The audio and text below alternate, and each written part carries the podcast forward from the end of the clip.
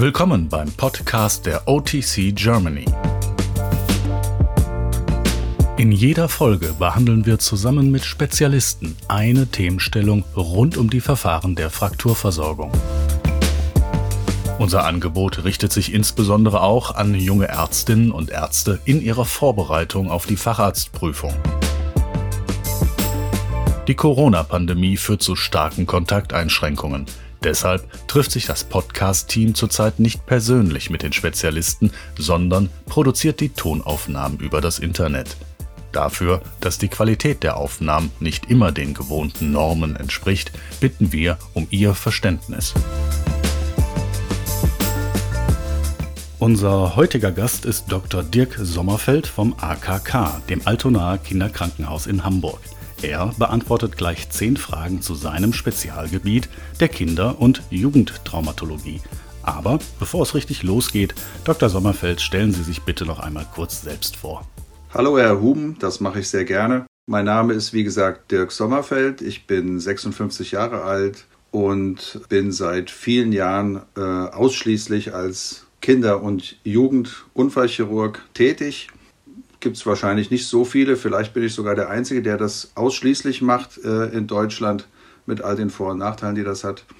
Von meinem Werdegang her bin ich äh, Facharzt für Chirurgie geworden 1998 war dann ein paar Jahre im Ausland und äh, habe dann meinen Facharzt für Orthopädie und Unfallchirurgie und die spezielle Unfallchirurgie gemacht, wie man das so macht. Und bin seit 2000 äh, in Hamburg tätig. Meine Verbindung zur OTC stammt noch aus der Zeit, als sie noch AIOD hieß. Und ähm, die OTC hat schon sehr früh begonnen, bevor das Pflichtfortbildungen wurden, ähm, sich mit der Kinderunfallchirurgie zu beschäftigen. Und da bin ich dann bei den Kursen schon viele Jahre dabei. Und nun geht es los mit 10 Fragen, 10 Antworten. Sagen Sie, Dr. Sommerfeld, worin unterscheiden sich denn Kinderunfallchirurgie einerseits und Erwachsenentraumatologie andererseits am stärksten? Jetzt mal abgesehen vom Patientinnen- oder Patientenalter. Ja, das, da gibt es einige Unterschiede und indirekt hängen die natürlich dann doch wieder mit dem Alter zusammen. Aber das Wichtigste ist, glaube ich, dass ein Kinderknochen wächst. Und äh, wenn Kinderknochen wächst, äh, dann muss das bei der Therapie und bei der Nachbehandlung sehr stark berücksichtigt werden. Ein zweiter wichtiger Unterschied, finde ich, ist, dass die Therapieformen sich erheblich unterscheiden zur Erwachsenenmedizin, weil wir viel stärker als in der Erwachsenenmedizin ohne Operation versuchen, Knochenbrüche zu behandeln, also sogenannt konservativ. Und für mich fast der größte Unterschied ist, dass man, wenn man Kinderunfallchirurgie macht, eigentlich immer mehr als einen Patienten hat, weil man hat dann immer noch die Angehörigen dabei, Mutti, Vati, Oma, Opa, Onkel, Tante. Und die müssen auch in solche Therapiekonzepte mit einbezogen werden. Was können Sie mir denn sagen zu so einem Begriff äh, wie der Wachstumsprognose? Welche Rolle spielt das? Ja, das ist ein richtig gutes äh, Stichwort.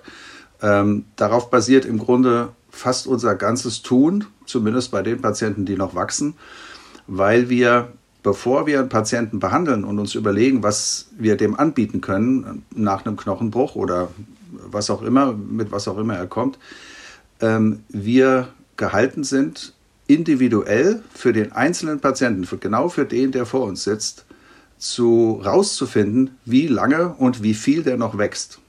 Und dieses Wachstum kann uns sehr stark helfen bei der Therapie, nämlich es ist so ein gerichtetes Wachstum, was der Körper durchführt und der kann dann auch Fehlstellungen zum Beispiel korrigieren auf der einen Seite.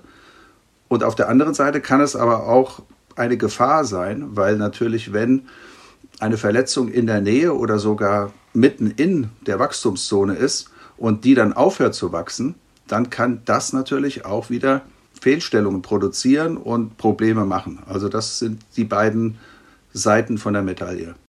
Bei Erwachsenen hört man ja oft so Sätze wie, ach, ich habe heute Physio, da kann ich nicht. Äh, wie sieht das bei den Kindern aus? Welche Rolle spielt da die Physiotherapie? Ja, das ist auch ein spannendes Thema und auch unterschiedlich zum Erwachsenenalter, weil ähm, der, der behandelnde Arzt nach einem Knochenbruch bei einem Erwachsenen, und je älter der Patient wird, ähm, eigentlich fast reflexmäßig zum Rezeptblock greift und dann Physiotherapie verordnet. Und da sind die Patienten auch schon drauf geeicht und wissen das, kriege ich keine Physio. Und ähm, das fragen die dann natürlich auch bei meinen Patienten. Und ich sage dann erstmal nicht, weil die meisten Kinder, sagen wir mal, bis zum Alter von 10, 12 Jahren eigentlich fast besser, und da gibt es auch Untersuchungen dazu, ohne Physiotherapie wieder in die Bewegung kommen. Durch Spiel, Sport, die haben noch so ein Bauchgefühl, die wissen, was sie sich zumuten können, instinktiv und brauchen nicht solche verschulten Richtlinien, wie sie in der Physiotherapie dann durchgeführt werden, sondern wir lassen die Kinder das spielerisch sich wieder holen, was sie an Bewegungsausmaß äh, nach der Operation zum Beispiel verloren haben. Und das ist bei, äh, bei Kindern halt viel ausgeprägter als bei Erwachsenen. Und das ist ein, ein großer Unterschied. Also wir müssen die Eltern eigentlich immer denen das erklären und sagen, haben Sie mal Vertrauen und lassen Sie Ihr Kind erst mal machen. Und wenn es in zwei Monaten wirklich noch nicht gut ist, dann sprechen wir uns nochmal und dann kriegen Sie auch Physiotherapie. Kindgerecht. Ja, wir hören von der Omi, die ähm, auf der Treppe stürzt und sich einen Oberschenkel-Halsbruch zuzieht, der Vati in der Altherren-Fußballmannschaft spielt und eine ganz böse Verletzung vom Platz davon trägt. Wie ist das denn bei den Kindern? Wo finden denn da Unfälle statt und welcher Art sind die eigentlich? Mhm.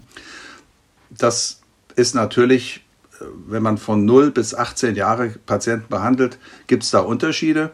Vielleicht kann man es mal in drei Gruppen zusammenfassen.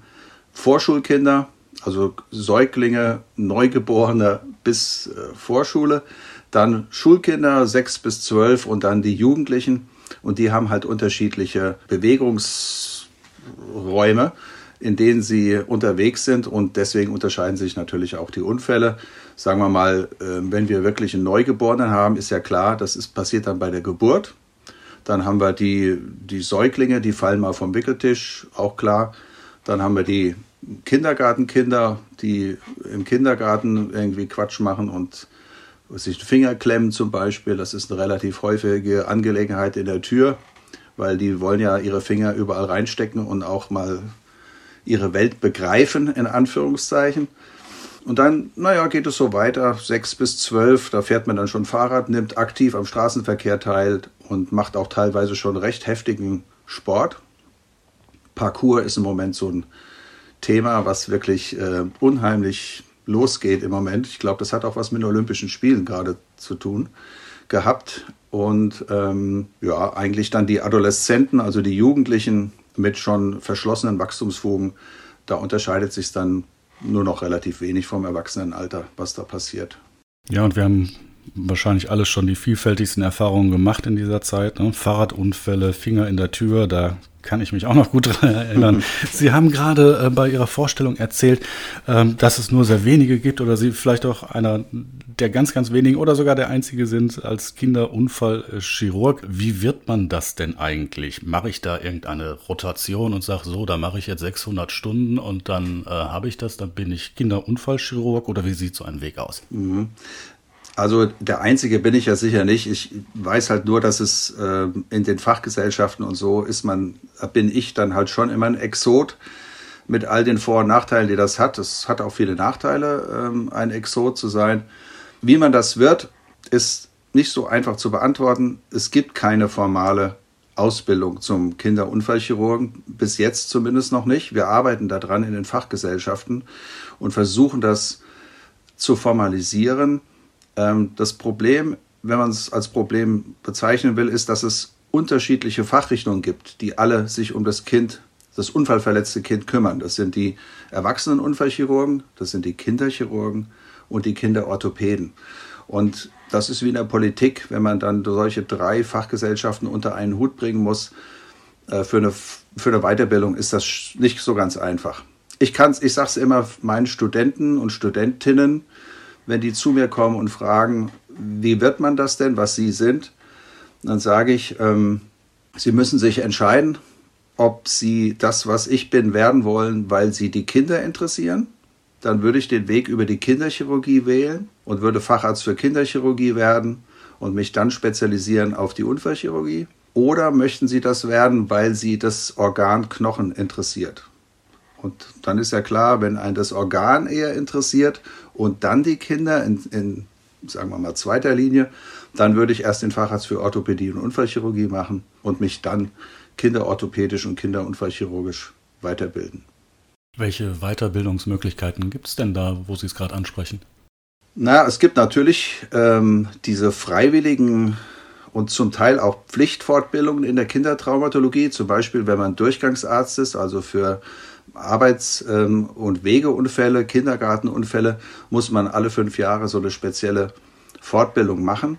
Man kann sich darüber hinaus sowohl operativ als auch indikatorisch äh, in Kursen fortbilden. Das ist dann freiwillig und ein so ein Kurs ist zum Beispiel der von der OTC Germany, die, wie gesagt, schon sehr früh damit begonnen haben, das in ihr Programm äh, mit aufzunehmen. Und das wird auch von den Ärztinnen und Ärzten in der Weiterbildung immer sehr gut angenommen. Innovationen spielen ja auch in der Medizin eine große Rolle. Welche Innovationen gibt es denn in Ihrem Fachgebiet, äh, bisherige oder vielleicht welche Innovationen erwarten Sie noch, erhoffen Sie sich vielleicht dringend? Mhm. Das äh, fange ich mal mit dem ersten an.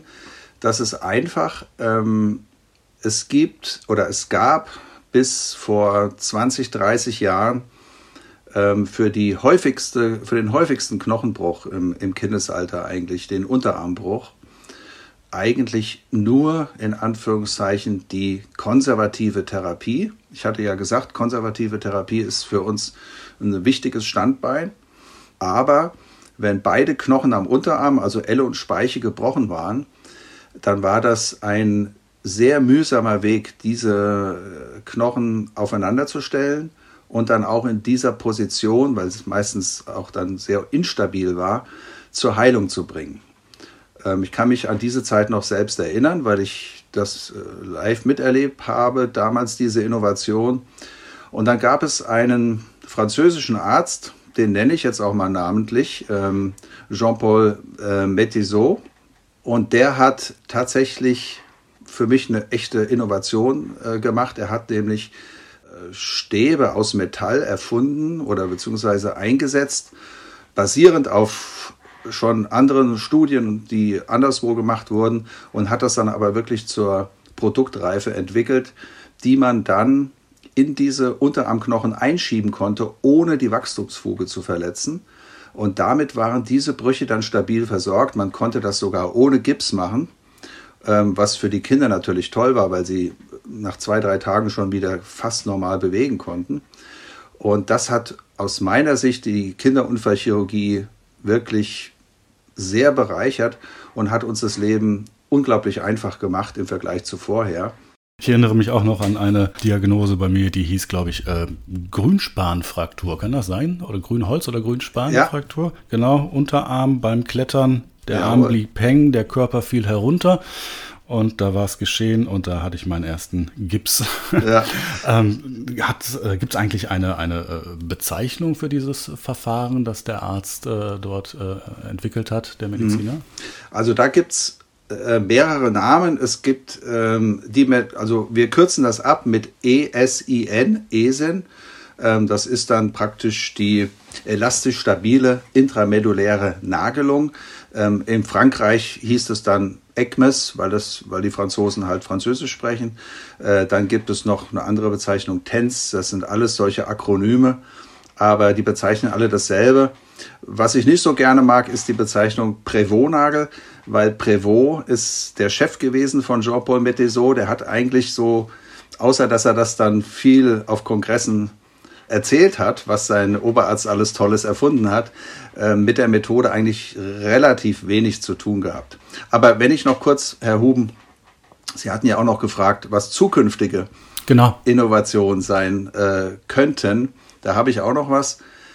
Ähm, das hat sich in den letzten Jahren so rauskristallisiert. Es gibt wahrscheinlich bald wieder eine echte Revolution, sage ich mal, denn es gibt mittlerweile ähm, äh, Materialien, die wir in den Körper einbringen können, die sich von selbst auflösen. Das kennt man vielleicht schon aus der Mundkiefer-Gesichtschirurgie, wo es schon seit vielen Jahren verwendet wird. Und wir fangen jetzt auch an, in der Kinderchirurgie das zu verwenden, weil es natürlich für den Patienten große Vorteile hat, wenn er nur einmal operiert werden muss und nicht zweimal. Wenn ich Sie äh, so reden höre und wir uns hier unterhalten, dann habe ich den Eindruck, dass Ihnen Ihr Beruf auch richtig viel Spaß macht. Gibt es denn auch Probleme im Fachgebiet, über die vielleicht mal gesprochen werden muss? Das ist sehr nett, dass Sie das so sagen und ich hoffe, das ist auch, es ist auch meistens so. Aber natürlich gibt es, wenn man schon ein bisschen länger in dem Geschäft ist, ähm, fallen einem Dinge auf. Und ich hatte vorhin mich selbst als Exoten bezeichnet. Und genau dieses Exotendasein ist natürlich etwas, was auch isoliert und ähm, sowohl in der eigenen Klinik ähm, ist man natürlich dann ein Exot und natürlich ist man das dann auch auf den großen Kongressen, äh, wenn man sich mit den Kollegen unterhält. Und es wäre schon schön, wenn ähm, wir, da schließt sich dann so ein bisschen der Kreis, wenn wir dann eine standardisierte äh, Fortbildung bekämen und tatsächlich eine Weiterbildungsordnung für Kinder- und Jugendtraumatologie irgendwann mal hinbekämen. Das ist jetzt mal so auf der, auf der Weiterbildungsschiene oder auf der Formalisierungsschiene.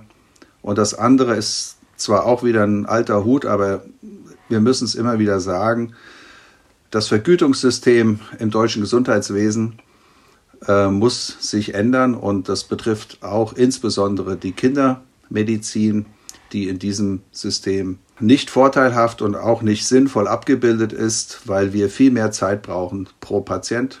Ich hatte schon gesagt, wir müssen mit vielen Menschen reden, viel mehr Menschen als in der Erwachsenenmedizin. Und wir müssen mehr auf die Kinder eingehen und deswegen brauchen wir mehr Zeit.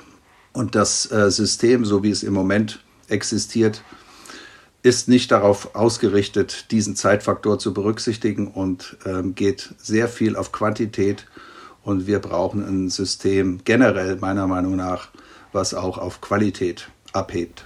Mhm. Apropos äh, Qualität, ähm, als, als Mediziner tragen Sie auch eine hohe Verantwortung und es kann ja auch mal sein, dass etwas nicht so läuft oder weiter verläuft wie geplant, dass sich später mal Probleme einstellen nach einer Operation, nach einer vielleicht nicht hundertprozentig gelungenen Therapie sowas kann ja auch mal ein Nachspiel haben. Und äh, ich hörte mal von dem Begriff der Kardilläsionen oder Kardiläsionen. Mhm. Können Sie uns das mal erklären? Ja, das kann ich erklären. Muss ich auch ganz kurz noch ein bisschen ausholen. Und zwar, Kadi ist ja der Begriff für den Scharfrichter oder sowas. Das kommt, glaube ich, sogar aus dem arabischen Sprachraum ursprünglich mal und wird insbesondere in der Schweiz verwendet als äh, Synonym für Gerichtsbarkeit, für den Richter. Und das ist so ein Terminus, den hat äh, unser, ja, eine, eine Lichtgestalt der Kinder- und Jugendtraumatologie im deutschsprachigen Raum, Lutz von Lahr, hat diesen Begriff geprägt und hat damit die Kindertraumatologie auf einen Schlag in den ja, 60er, 70er Jahren extrem bekannt gemacht. Allerdings hat uns in der Fachgesellschaft dann, ist, ist uns irgendwann dann aufgefallen, dass das ein angstmachender Begriff ist weil er ja die, äh, die Aufmerksamkeit dadurch erregt, dass man nicht vor den Richter kommt, also aus Angst vor äh, Strafverfolgung quasi irgendwelche Fehler in der Kinder- und Jugendtraumatologie möglichst vermeiden sollte.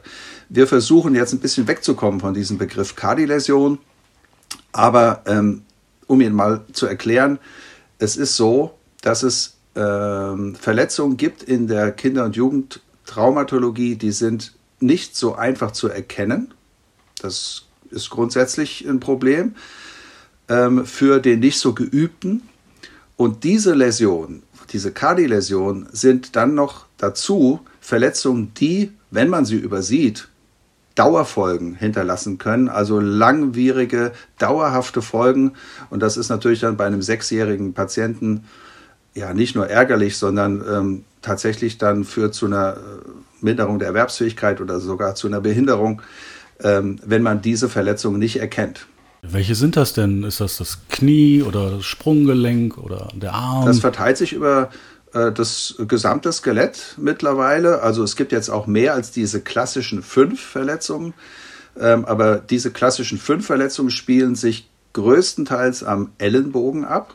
Das äh, liegt daran, dass der Ellenbogen ähm, eine Struktur ist, die A sehr komplex ist und B aus vielen unterschiedlichen Knochenkernen besteht, die erst dann im Laufe des Wachstums zueinander finden. Und deswegen ist das diagnostisch nicht so einfach. Und dann gibt es aber auch noch eine Kardioläsion, eine klassische am Sprunggelenk und eine am Knie. Äh, nehmen wir mal die am Knie zum Beispiel, das ist die, äh, die Schienbein oder der, der kniegelenksnahe Schienbeinbruch. Wenn der passiert und man den eigentlich ordentlich behandelt hat und das Bein ist zusammengewachsen wieder und steht auch gerade, dann vergessen viele Behandler, dass man diese Verletzung über ein bis zwei bis drei Jahre nachkontrollieren muss, weil es bekannt ist, dass das zu einem Wachstumsproblem führen kann und dann wächst das Bein schief und dann haben sie hinterher ein X-Bein. Und das ist sehr schade, wenn man das nicht frühzeitig erkennt, weil es Behandlungsmethoden gibt, um dieses posttraumatische X-Bein sehr elegant und minimalinvasiv operativ zu behandeln durch eine sogenannte Wachstumslenkung. Also das ist so mal ein Beispiel für eine klassische Kardioläsion, äh, wo man einfach dran denken muss, dass da auch noch was nachkommen kann. Sie sprachen gerade die Nachbehandlung oder die, die Beobachtung auch über Jahre an, aber gehen wir noch mal einen Schritt zurück. Welche Operationsverfahren sind denn so ganz spezifisch nur in der Kindertraumatologie beheimatet? Mhm. Da gibt es außer der ESIN-Methode, die ich ja jetzt schon erwähnt hatte, auch tatsächlich noch einige andere Operationsverfahren, die ursprünglich schon aus der Erwachsenenmedizin kommen, die aber dort nicht oder kaum zum Einsatz kommen. Und ähm, ein Beispiel wäre zum Beispiel, dass wir tatsächlich auch an langen, großen Röhrenknochen unser Therapieziel manchmal nur mit einem einzigen Implantat erreichen können, also mit einer Schraube oder einem Kirschnerdraht. Und das sind es verletzt eigentlich Prinzipien der Erwachsenen-Unfallchirurgie, wo immer gesagt wird, mit einer Schraube oder einem Draht kriegt man keine Rotationsstabilität hin und das ist, darf man nicht machen. Ähm, man darf es aber in der, in der, sagen wir mal, zumindest in der Kleinkind-Unfallchirurgie machen und mehr ist dann teilweise sogar schädlich. Also wenn ich da nochmal zum Beispiel, liegt mir auch am Herzen, erwähnen darf, es gibt ja diese Unterarmbrüche, über die sprachen wir schon, und wenn die handgelenksnah stattfinden, ist eine ganz bekannte Operation eben die sogenannte Kirschnerdraht-Osteosynthese. Und wenn die dann von erwachsenen Unfallchirurgen durchgeführt wird, Lege Artis, dann werden dort immer mehrere Kirschnerdrähte eingebracht und äh, zwangsläufig dann auch mehrmals die sehr empfindliche Wachstumsfuge dort verletzt. Und dann bin ich manchmal ein bisschen traurig, weil äh, man das Therapieziel eben auch mit einem Draht hätte erreichen können. Mhm. Und dann wäre die Gefahr einer Wachstumsschädigung um die Hälfte zum Beispiel reduziert gewesen. Oha. Und das ist natürlich dann schon äh, eine ganze Menge.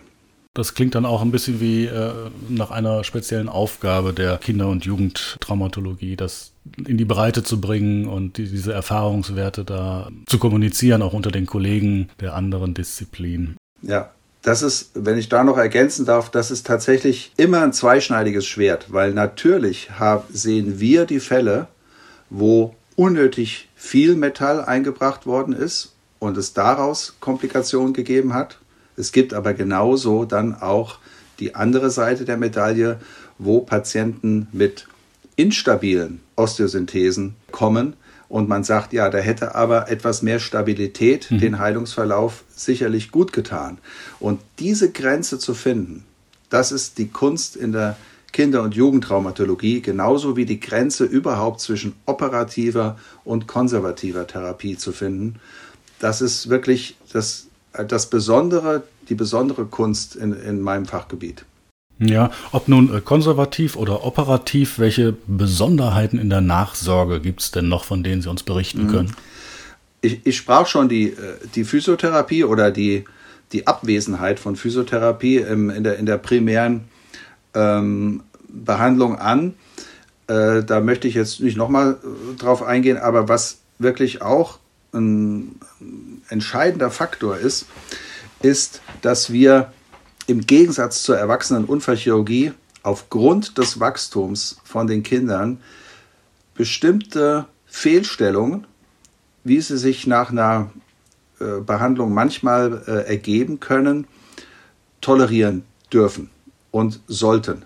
Und dass ähm, solange sich die Fehlstellung in einem Korridor bewegt, wo wir aus Erfahrung wissen und auch aus Studien wissen, dass sich diese Fehlstellung innerhalb eines tolerablen Zeitraums von, sagen wir, ein bis zwei Jahren vollständig korrigiert durch das Längenwachstum, durch das gerichtete Längenwachstum, muss man und sollte man natürlich nicht eingreifen. Messen, messen Sie das dann mit Gradzahlen oder wie, wie, wie bestimmen Sie das? Mhm, genau. Wir haben äh, für die allermeisten Verletzungen mittlerweile tatsächlich das quantifiziert in Winkelgraden und sagen dann zum Beispiel am Handgelenk ein sechsjähriges Kind mit einer Fehlstellung von 30 Grad muss nicht korrigiert werden. Das heißt, diese Verletzung muss man den Eltern erklären und sagen, sie haben jetzt einen schiefen oder ihr Kind hat jetzt einen schiefes, einen schiefen Knochen und warten Sie ein Jahr ab und dann sieht man das nicht mehr. Und dann zeigen wir Röntgenbilder und dann glauben es uns die meisten Patienten, Eltern. Und nach einem Jahr sind sie dann froh, dass ihr Kind nicht unnötigerweise operiert werden musste. Wie, wie ist denn da eigentlich das Verhältnis in dieser Langzeit-Nachbeobachtung, die ja dann offensichtlich stattfinden muss, äh, und dem äh, DRG-System? Mhm, da haben sie auch wieder mal direkt ins Schwarze getroffen. Wir haben in Deutschland zu Recht, und das ist auch ähm, sinnvoll, äh, die Teilung zwischen Krankenhaus und niedergelassenem System und wir haben die Teilung im Krankenhaus zwischen ähm, ambulanter Medizin und stationärer Medizin. An den Schnittstellen muss man natürlich zusammenarbeiten und äh, deswegen ist es durchaus sinnvoll, wenn bestimmte Spezialisten auch eine Sprechstunde führen dürfen und auch Fälle abrechnen dürfen, ähm, ähnlich wie das ein niedergelassener Kollege tut. Und ähm, das ist dann nicht, dass wir Patienten wegnehmen, dem niedergelassenen Arzt, sondern wir unterstützen ihn und ähm, geben die Möglichkeit zum Einholen einer Zweitmeinung in schwierigen Fällen oder wenn es eben darum geht zu entscheiden, ist das eine sich selbst korrigierende Fehlstellung oder ist das eine Fehlstellung, die ärztlicherseits korrigiert werden muss.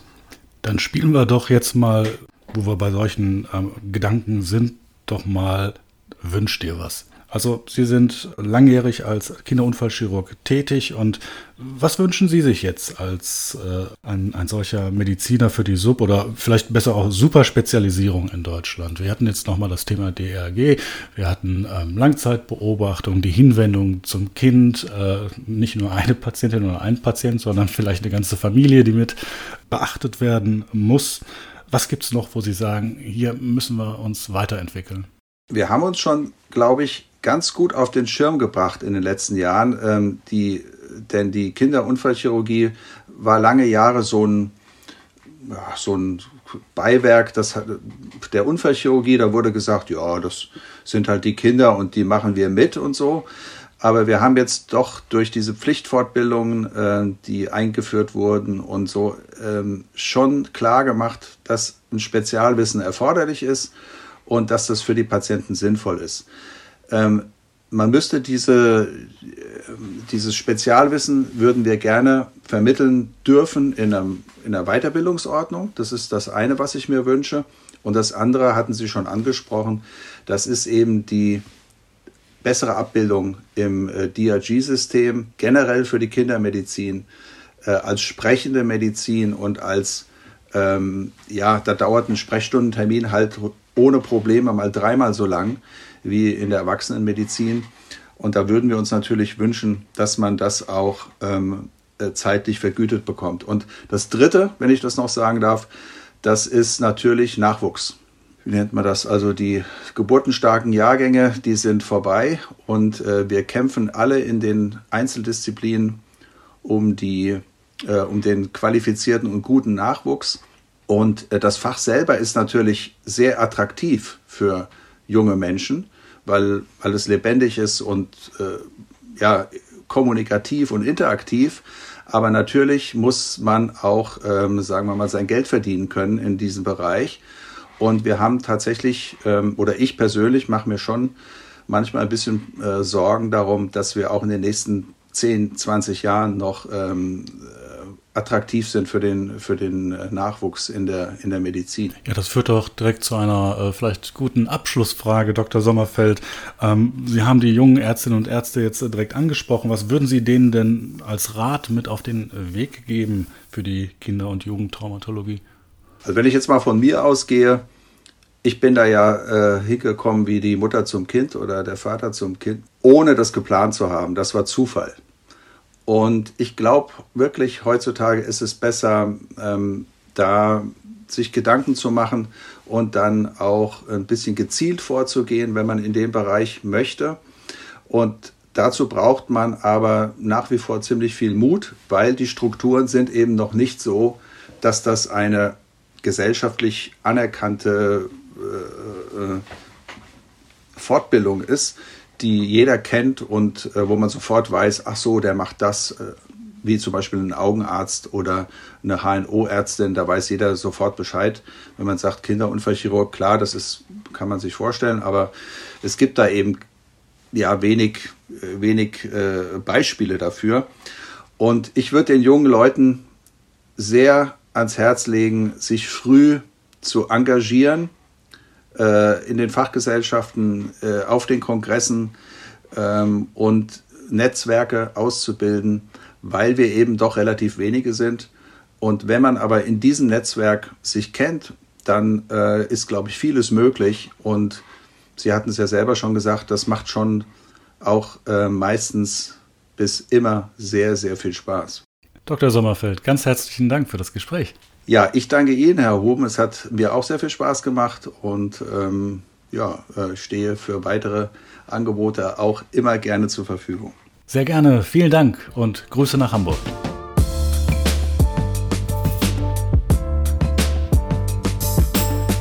Sie hörten eine Podcast-Folge der OTC Germany.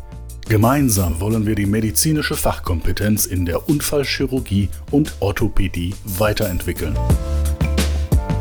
Deshalb ist unser Podcast eine Online-Ergänzung zu unserem weit gefächerten Fort- und Weiterbildungsangebot mit einer Vielzahl von Kursen, Workshops und Symposien im deutschsprachigen Raum. Vielleicht sehen wir uns bald bei einem dieser Angebote. Uns würde das sehr freuen. Bis dahin hören Sie sich einfach auch unsere anderen Podcast-Folgen an und besuchen Sie für aktuelle Informationen unsere Website www.kursangebot.de. Für das Kursangebot unserer Akademie besuchen Sie bitte otc-akademie.de. Unser Online-Angebot finden Sie auf digital.otc-germany.de. Und falls Sie gerade vor der Facharztprüfung stehen, wir von der OTC Germany wünschen Ihnen viel Erfolg.